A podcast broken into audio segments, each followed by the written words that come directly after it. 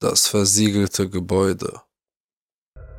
Als ich ein Kind war, war die Schule, die ich besuchte, eigenartig und doch wunderbar interessant.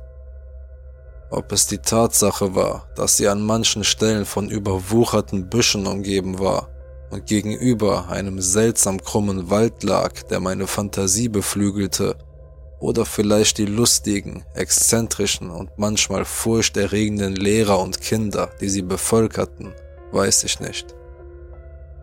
Ich bin mir nicht sicher, wann es gebaut wurde, aber es hob sich auf jeden Fall von den Häusern und ruhigen Straßen in der Umgebung ab, denn es war mit einem leuchtenden, feuerroten Anstrich versehen, der die Blicke sofort auf sich zog. Ich ging dort von meinem fünften bis zum elften oder zwölften Lebensjahr hin und wie die meisten Kinder habe ich sowohl liebevolle als auch grausame Erinnerungen daran. Jeden Tag wanderte ich mit einem Rucksack auf dem Rücken an dem krummen Waldstück vorbei, winkte der Lollipop Lady Mrs. Collins zu, einer freundlichen alten Frau, deren Aufgabe es war, den Verkehr mit ihrem leuchtend gelben Schild anzuhalten, damit wir ihn sicher überqueren konnten. Dann ging ich, nachdem ich meine Freunde getroffen hatte, durch die rostigen, braunen Tore zu einem der beiden Spielplätze. Man munkelte, dass die beiden Spielplätze früher dazu dienten, die Jungen von den Mädchen zu trennen. Ein ebenso verständliches wie völlig überholtes Konzept. Als ich in die Schule kam, war der erste Spielplatz für die 5- bis 8-Jährigen, der zweite für die 8-Jährigen und Älteren vorgesehen. Auf dem Spielplatz für die älteren Kinder befand sich ein kleines, rotes Backsteingebäude, das für sich allein stand und nicht mit dem Hauptkomplex der Schule verbunden war. Es war schon lange nicht mehr in Gebrauch und wurde vor neugierigen Blicken versiegelt. Seine Türen und Fenster waren mit Stein und Mörtel zugemauert, so dass man nicht sehen konnte, was sich darin befand. Sein Zweck schien ein Rätsel zu sein, die meisten Lehrer schienen das Thema völlig zu umgehen, aber natürlich verbreiteten sich in der wilden Fantasie der Kinder Geschichten, und in meiner Schule führte diese Vorliebe für ausgefallene Geschichten über Tragödien und verbotene Orte oft zu bizarren Gerüchten und Geflüster, vor allem in Bezug auf das versiegelte Gebäude. Die Dunkelheit ist ein fruchtbarer Boden für die fantastischen Grübeleien der Jugend. Als ich und meine Freunde auf dem jüngeren Spielplatz waren, schlichen wir uns manchmal durch einen schmalen Durchgang, der zum anderen Spielplatz führte, und spähten um die Ecke. Dort sahen wir die älteren Kinder, die Fußball spielten oder einfach nur herumhingen. Es ist amüsant, wie jüngere Kinder auf ihre älteren Mitschüler schauen und dachten, dass sie so viel mehr Spaß zu haben schienen als sie. Aber bevor wir vom Hausmeister oder einem vorbeigehenden Lehrer verjagt wurden, ging mein Blick immer zu diesem versiegelten Gebäude. Es hatte etwas Einsames, Isoliertes an sich und obwohl es von dem Geschrei und der Lebendigkeit eines Schulhofs umgeben war, wirkte es auf mich wie eine ernste Stille. Einige der älteren Kinder erschreckten uns gerne und erzählten uns auf dramatische Weise, dass es als wissenschaftliche Abteilung genutzt worden war. Dass es dort einen schrecklichen Unfall gegeben hatte, der seltsame und grausame Dinge hervorgebracht hatte, die vor der Welt geheim gehalten werden mussten. Selbst als achtjähriges Kind wusste ich, dass es sich um erfundenen Unsinn handelte, wenn ich ihnen zuhörte. Dann gab es noch die Erzählung, dass es Jahrzehnte zuvor das Büro eines früheren und ziemlich brutalen Schulleiters gewesen war, der dort bei einem Brand ums Leben gekommen war. Sein Geist spukte offensichtlich immer noch an diesem Ort, und es war besser, dass der rachsüchtige alte Sack dort eingesperrt war, und an seinem Schreibtisch wütete, während sich die Kinder in der Nähe vergnügten und spielten. Auch das ist völliger Unsinn. Es gab jedoch eine Erklärung dafür, warum der Ort verlassen worden war, die mir plausibler erschien. Das Gebäude war in der Tat eine Toilette. Ja, eine normale Toilette. Kein Schnickschnack, keine geheimen Labore, keine toten Geister eines überheblichen Schulleiters. Sie war einfach versiegelt worden, als neue Einrichtungen in der Schule installiert wurden, um die Kinder daran zu hindern, hineinzuklettern und Unfug zu treiben. Doch trotz dieser banalen Erklärung gab es tatsächlich immer noch Geschichten über das rot gemauerte, unzusammenhängende Gebäude auf dem Spielplatz der älteren Kinder. Obwohl ich die Geschichten gehört hatte, wurde ich erst in meinem vierten Schuljahr unangenehm damit konfrontiert. Der Spielplatz der älteren Kinder wurde auf drei Seiten von einem rechteckigen Teil der Schule selbst flankiert, wobei die vierte Seite durch eine schimmelige, dunkelrote Mauer von den Nachbarhäusern getrennt war. Es war, abgesehen von dem bereits erwähnten Durchgang, vom anderen Spielplatz isoliert und um das Gefühl des Eingesperrtseins noch zu verstärken, gab es hohe Metallzäune, die an den Stellen aufragten, an denen ein mutiger Mitschüler seine große Flucht hätte versuchen können. Dennoch gab es ein altes Tor, das eine Art Zugang ermöglichte, aber wie Gefängniswärter kontrollierten die Lehrer es regelmäßig. Dort, in der Ecke des Geländes, lag das alte Gebäude, die Fenster waren tatsächlich gemauert, ebenso wie die beiden Türen, aber das Dach erschien mir ungewöhnlich, da es an einigen Stellen flach war und sich in den nassen Jahreszeiten sicherlich Pfützen aus Regenwasser sammelte. Ich hatte damals und peinlicherweise auch heute noch Höhenangst und zu meinem Entsetzen musste ich feststellen, dass das Erklimmen des Daches der alten Toiletten als eine Art Übergangsritus angesehen wurde. Versteh mich nicht falsch, wir wurden nicht gezwungen, dort hinaufzugehen, aber Kinder können grausam sein. Und wenn jemand, der neu auf dem Spielplatz war, Schwäche oder Angst zeigte, wurde er oft gehänselt. In den kommenden Wochen beobachtete ich, wie jeder meiner Freunde bei jeder sich bietenden Gelegenheit auf das Dach kletterte und dort oben lässig die Beine über die Seiten baumeln ließ. Einer nach dem anderen forderte sein Recht ein, auf dem älteren Spielplatz zu sein, während ich mir immer mehr Spott über meine Angst und Feigheit anhören musste. Glaub mir, wenn ich sage, dass ich es versucht habe. Einige Male wurde ein Ball versehentlich auf das Dach gekickt und meine Klassenkameraden wandten sich an mich, um ihn zu holen. Ein paar Mal schaffte ich es sogar, an einem alten Abflussrohr hochzuklettern, so weit, dass ich meine Hand nach oben strecken konnte, um die Oberfläche des Daches zu berühren. Doch jedes Mal scheiterte ich. Die Angst packte mich und mit jedem Eingeständnis der Niederlage wurden die Beschimpfungen und die Peinlichkeit noch größer. Ich kann einen merkwürdigen und wahrscheinlich schädlichen Aspekt meiner Persönlichkeit auf diese Zeit zurückführen. Vor Fremden zu versagen macht mir bis heute nichts aus, aber vor Freunden, der Familie und sogar Bekannten, allein der Gedanke daran lässt mich in kalten Schweiß ausbrechen. Später im Leben folgte ich dem stereotypen Weg, als Teenager dem Ruhm hinterher zu jagen und ich hatte kein Problem damit, in Bands vor Leuten zu spielen, die ich nicht kannte. Aber wenn ein bekanntes Gesicht im Publikum saß, gingen mir die Nerven durch. Die Gefahr des Scheiterns wäre dann viel größer, zumindest in meiner Vorstellung. Aus diesem Grund wählte ich einen merkwürdigen Zeitpunkt, um mich meiner Angst zu stellen. An einem Tag nach der Schule wartete ich vor den Toren und beobachtete, wie die anderen Kinder langsam aus den beiden Spielplätzen strömten und mit ihren Füßen durch das Herbstlaub stapften. Die Eltern begleiteten die jüngsten meiner Mitschüler, während die Älteren mit ihren Klassenkameraden, manche eifrig, andere weniger eifrig, den Hügel hinuntergingen, vorbei am Wald, zu ihren Häusern in der Umgebung. Als ich die Schule immer mehr lehrte und auch die Lehrer zu gehen begann, ging ich die Straße hinunter, und betrat die Gärten auf der Rückseite des Gebäudes. Ich fand den hinteren Teil meiner Schule immer sehr interessant. Er bestand aus Büschen, Sträuchern und einem alten Fußballplatz aus Asche. Unsere Lehrer schienen diesen Bereich nie für irgendetwas zu nutzen und wir wurden aktiv dazu angehalten, ihn nicht zu betreten.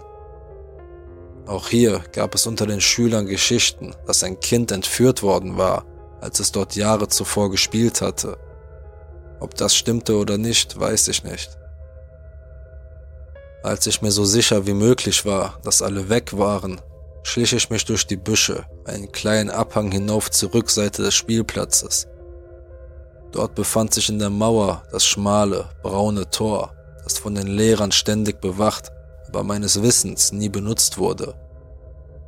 Ich nahm an, dass es Jahre zuvor einen legitimen Zweck gedient hatte, aber für mich und meine Freunde war es der Ort, über den wir kletterten, um am Wochenende über das Schulgelände zu rennen, wenn niemand da war.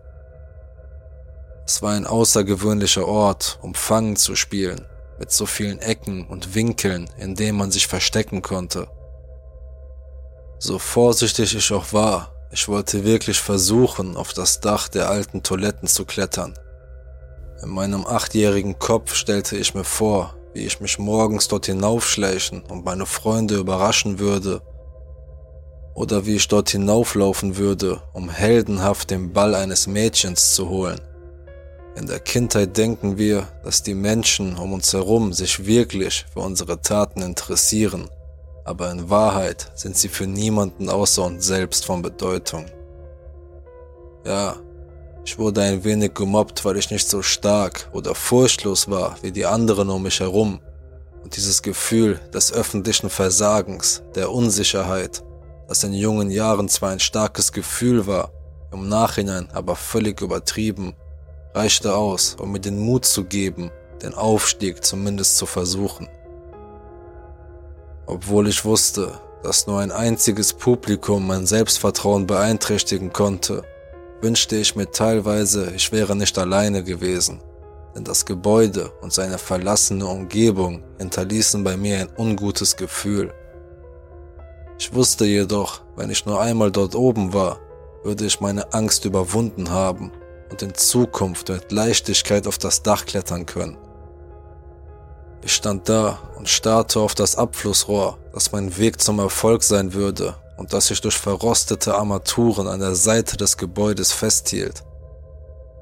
Damals dachte ich oft an die schlimmsten Möglichkeiten und konzentrierte mich auf das negativste Ergebnis. Und während ich langsam hochkletterte, stellte ich mir vor, dass ich das Abflussrohr jeden Moment von der Wand lösen und mich auf den Betonboden schleudern würde. Die Wahrheit ist, dass es sich nicht bewegte, egal wie sehr ich das auch glaubte. Ohne einen Zeugen war ich jetzt so weit wie noch nie, konnte meine Hand über mich strecken und den Rand des Daches berühren. Mein Herz raste vor Aufregung, als ich zu glauben begann, dass ich es wirklich schaffen konnte, dass der Erfolg in Sicht war dann beging ich den Fehler, nach unten zu schauen, um meinen Fortschritt zu überprüfen. Die Erfahrung der Höhe ist etwas, das man jemandem, der kein Problem damit hat, nur schwer vermitteln kann. Obwohl ich mich in Wirklichkeit wahrscheinlich nicht mehr als sieben oder acht Fuß über dem Boden befand, empfand ich dies als eine monumentale Entfernung. Ich spürte, wie sich mein Magen zusammenzog, mein Herz unregelmäßig schlug und die Welt unter mir sich zu drehen und zu verzerren begann. Schlimmer noch, ein Kribbeln durchdrang meinen Körper, so dass ich mich schwach fühlte und spürte, wie sich mein Hals zu lockern begann. Es ist schon seltsam, wie der Verstand funktioniert, denn gerade als ich bereit war, meine Niederlage einzugestehen und mich zurückzuziehen, schalten die Beleidigungen und der Spott meiner Klassenkameraden durch mein Bewusstsein als wären sie da unten und würden mich verhöhnen. Mit einer für mich enormen Anstrengung kletterte ich weiter nach oben, streckte meine Hände nach dem feuchten Dach aus, und ehe ich mich versah, war ich oben. Ich stieß ein aufgeregtes Lachen aus und ein Gefühl der Erleichterung durchströmte mich. Ich konnte den nächsten Tag kaum erwarten, dort oben auf dem Dach zu sein und denen, die grausam zu mir gewesen waren, zu beweisen, dass sie Unrecht hatten. Als ich über die Kante spähte, hatte ich immer noch Angst vor der Höhe, aber bei weitem nicht mehr so viel wie zuvor, denn mein Triumph hatte meine Angst verdrängt. Trotzdem wollte ich nicht lange dort bleiben, also beschloss ich, meine Umgebung kurz zu erkunden, dann wieder in die Sicherheit des Spielplatzes hinunterzuklettern und begeistert nach Hause zu gehen. Das Dach war in einem ähnlichen, feurigen Rot gestrichen wie das Hauptgebäude der Schule, aber es war schon lange abgeblättert und rissig, was darauf hindeutete, dass schon lange niemand mehr dort oben gewesen war, um ihm einen neuen Anstrich zu geben. Als ich mich vorsichtig aufrichtete, spürte ich, wie meine Beine leicht schwankten, während sich mein Magen bei dem Gedanken, wie hoch ich war, erneut aufbäumte. Eigentlich lächerlich, denn die Höhe des Daches betrug wahrscheinlich nicht mehr als zehn Fuß. Doch so nervös ich auch war, das Gefühl des Triumphs, das ich in meinem Körper spürte, war wirklich wunderbar. Ich ging langsam von einer Seite des Daches zur anderen und achtete dabei darauf, nicht zu stolpern. Der kurze Weg vom Abflussrohr zum gegenüberliegenden Sims und zurück erfüllte mich mit einem Gefühl der Eroberung, als würde jemand sein Revier patrouillieren. Für diese kurzen Momente gehörte dieses Dach, dieses Gebäude mir. Gerade als ich mich umdrehte, um wieder auf den Boden zurückzukehren, bemerkte ich, dass sich in der Mitte des Daches ein Loch befand. Es war groß genug, dass ich mit meiner Hand hindurchpasste. Neugierig machte ich ein paar vorsichtige Schritte und kniete dann nieder, um es mir genauer anzusehen. Ja, da war ein Loch, und das Licht des Abendhimmels fiel direkt hindurch und beleuchtete das, was darin lag. Ich hielt mein Auge so nah wie möglich an die Öffnung, ohne das Licht zu blockieren, und war überrascht von dem, was ich sah. Dort unten in der Dunkelheit, wie ein perfekt erhaltenes Grabmal, waren die altmodischen weißen Kacheln noch intakt.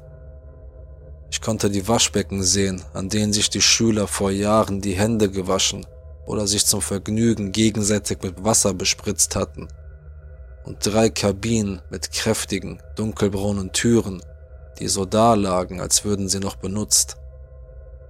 Die Luft im Inneren war staubig und alt, doch wenn mir jemand gesagt hätte, dass das Gebäude erst am Tag zuvor versiegelt worden war, hätte ich ihm geglaubt. Bis auf eine Sache, eine Schicht stehenden Wassers, die den Boden bedeckte und zweifellos vom Regen herrührte, der durch die Öffnung im Dach eindrang. Dann wurde ich auf einen starken Geruch aufmerksam. Ein Geruch, der meine Augen leicht brennen ließ und meine Stimmung beunruhigte. Es bestand kein Zweifel. Jemand rauchte in der Nähe eine Zigarette. Mein Herz sank, als ich regungslos dalag und mich dafür verfluchte, dass ich mir zu viel Zeit auf dem Dach genommen hatte, um meinen Sieg zu feiern. Ein Lehrer oder vielleicht auch der Hausmeister musste zurückgeblieben sein, um länger zu arbeiten und stand wahrscheinlich unten auf dem Schulhof. Ich dachte, dass sie in der Nähe sein mussten, denn der Rauch roch dicht und drückend. Ich lag zusammengerollt auf dem kalten, nassen Beton und wartete darauf, dass derjenige, der da war, ging. Der inzwischen fast ätzende Rauch schien immer stärker zu werden, und mehrmals musste ich den Atem anhalten, weil ich Angst hatte, dass ich husten und erwischt werden könnte. Ich glaube nicht, dass ich übertreibe, wenn ich sage, dass ich eine halbe Stunde lang regungslos dalag. Doch in dieser Zeit machte ich eine beunruhigende Beobachtung. Ich konnte den Rauch zwar riechen, ich hatte sogar das Gefühl, dass ich genauso viel einatmete wie der unsichtbare Raucher selbst, aber ich konnte ihn nicht sehen. Ich hätte erwartet, den Rauch auf dem Dach aufsteigen zu sehen, doch da war nichts. Der Herbsthimmel verdunkelte sich nun und ich wurde frustriert, als der kalte, feuchte Stein unter mir mir einen Schauer über den Rücken jagte. Ich wünschte, ich wäre gar nicht erst dort hinaufgegangen, denn ich spürte, wie der Hunger kam, und ich wusste, dass sich meine Eltern inzwischen Sorgen um mich machen würden. Ich redete mir ein, dass ich wenigstens den Kopf über den Rand des Daches strecken und schnell nachsehen könnte, wer dort war. Wenn sie auf der anderen Seite des Hofes waren, konnte ich vielleicht ungesehen herunterklettern. Ich glitt so leise wie möglich über das Dach und spähte langsam nach unten, wobei ich darauf achtete, keine plötzlichen Bewegungen zu machen, die Aufmerksamkeit erregen könnten. Es war niemand da. Der Schulhof war leer und die verdunkelten Fenster des Hauptgebäudes schienen so leer zu sein wie nie zuvor. Doch der Geruch von Zigarettenrauch erfüllte noch immer meine Lungen und brannte in meinen Augen. Dann wurde ich Zeuge von etwas, das mich wie angewurzelt stehen blieben ließ. Eine einzelne, kräuselnde Rauchfahne glitt durch das Loch im Dach nach oben. Jemand war dort unten. Jemand war in dem Raum unter mir. Es schien unmöglich. Soweit ich wusste, gab es keinen Weg ins Innere. Das Gebäude war perfekt von der Außenwelt abgeschottet worden. Und doch war es da. Ein Hauch von Zigarettenrauch, der zuerst aus dem Mund einer unsichtbaren Person unter mir und dann durch das Loch im Dach dorthin entwich, wo ich gelegen hatte. Mein Triumph, endlich meine Höhenangst überwunden zu haben, schien eine ferne Erinnerung zu sein. Und jetzt konnte ich nur noch daran denken, von diesem Dach herunterzukommen und mich unten in Sicherheit zu bringen. Aber das Loch lag zwischen mir und dem Abflussrohr, und da mich die Neugierde nicht losließ, beschloss ich, einen kurzen Blick hineinzuwerfen, bevor ich leise die Flucht ergriff und das Gebäude hinter mir ließ. Als ich mich der Öffnung näherte, wurde der Rauchgeruch noch stärker, und als ich hineinspähte, schoss mir der Gedanke durch den Kopf. Nicht hinsehen, aber es war zu spät. Ich hatte geschaut. Zuerst war nichts zu sehen. Der Raum unter mir schien dunkler zu sein als zuvor aber das konnte durch den sich verdunkelnden Himmel und die Anpassung meiner Augen an die Veränderung erklärt werden. Was sich nicht erklären ließ, war das Geräusch, das ich von drinnen hörte. Es schien zunächst weit entfernt, undeutlich und unsicher. Dann nahm es allmählich Gestalt an und hörte sich für mich an, als würde jemand ersticken. Ich lächelte vor mich hin und dachte, dass es wahrscheinlich der Zigarettenrauch war und dass vielleicht ein paar Jugendliche dort unten eine Höhle hatten. Aber dann fiel mein Blick in der Dunkelheit plötzlich auf eine der Kabinen. Die Tür war geschlossen und doch war ich mir nicht sicher, ob sie es schon einmal gewesen war. Ich neigte meinen Kopf näher an das Loch heran, aber mein Blickwinkel verhinderte eine Inspektion des Inneren. Das erstickende Geräusch wurde immer lauter, ebenso wie der Geruch von Rauch. Zu dem Geräusch und dem Geruch gesellte sich etwas, das mir einen Schauer über den Rücken jagte. Ich geriet in Panik und stieß einen Schrei aus, als die Tür bebte, als ob jemand sie von der anderen Seite heftig eingetreten hätte. Rauch füllte nun meine Lungen, und während meine Augen tränten, konnte ich kaum etwas sehen weder im Gebäude noch draußen. Dann hörte es auf. Das erstickende Geräusch war verschwunden und der Rauchgeruch ebenfalls. Einen Moment lang dachte ich, dass ich mir das alles nur eingebildet hatte. Ich schnappte nach Luft und zog tief in meine Lungen, bis mich der Schrecken wieder einholte. In der dunklen Stille, in dem kalten, feuchten und vergessenen Raum unter mir das Geräusch von Schritten im Wasser erfüllte die Luft. Dann öffnete sich die Kabinentür langsam knarrend. Ich kann nicht genau sagen, was danach geschah. Ich glaube, Ich habe vieles davon aus meinem Gedächtnis verdrängt.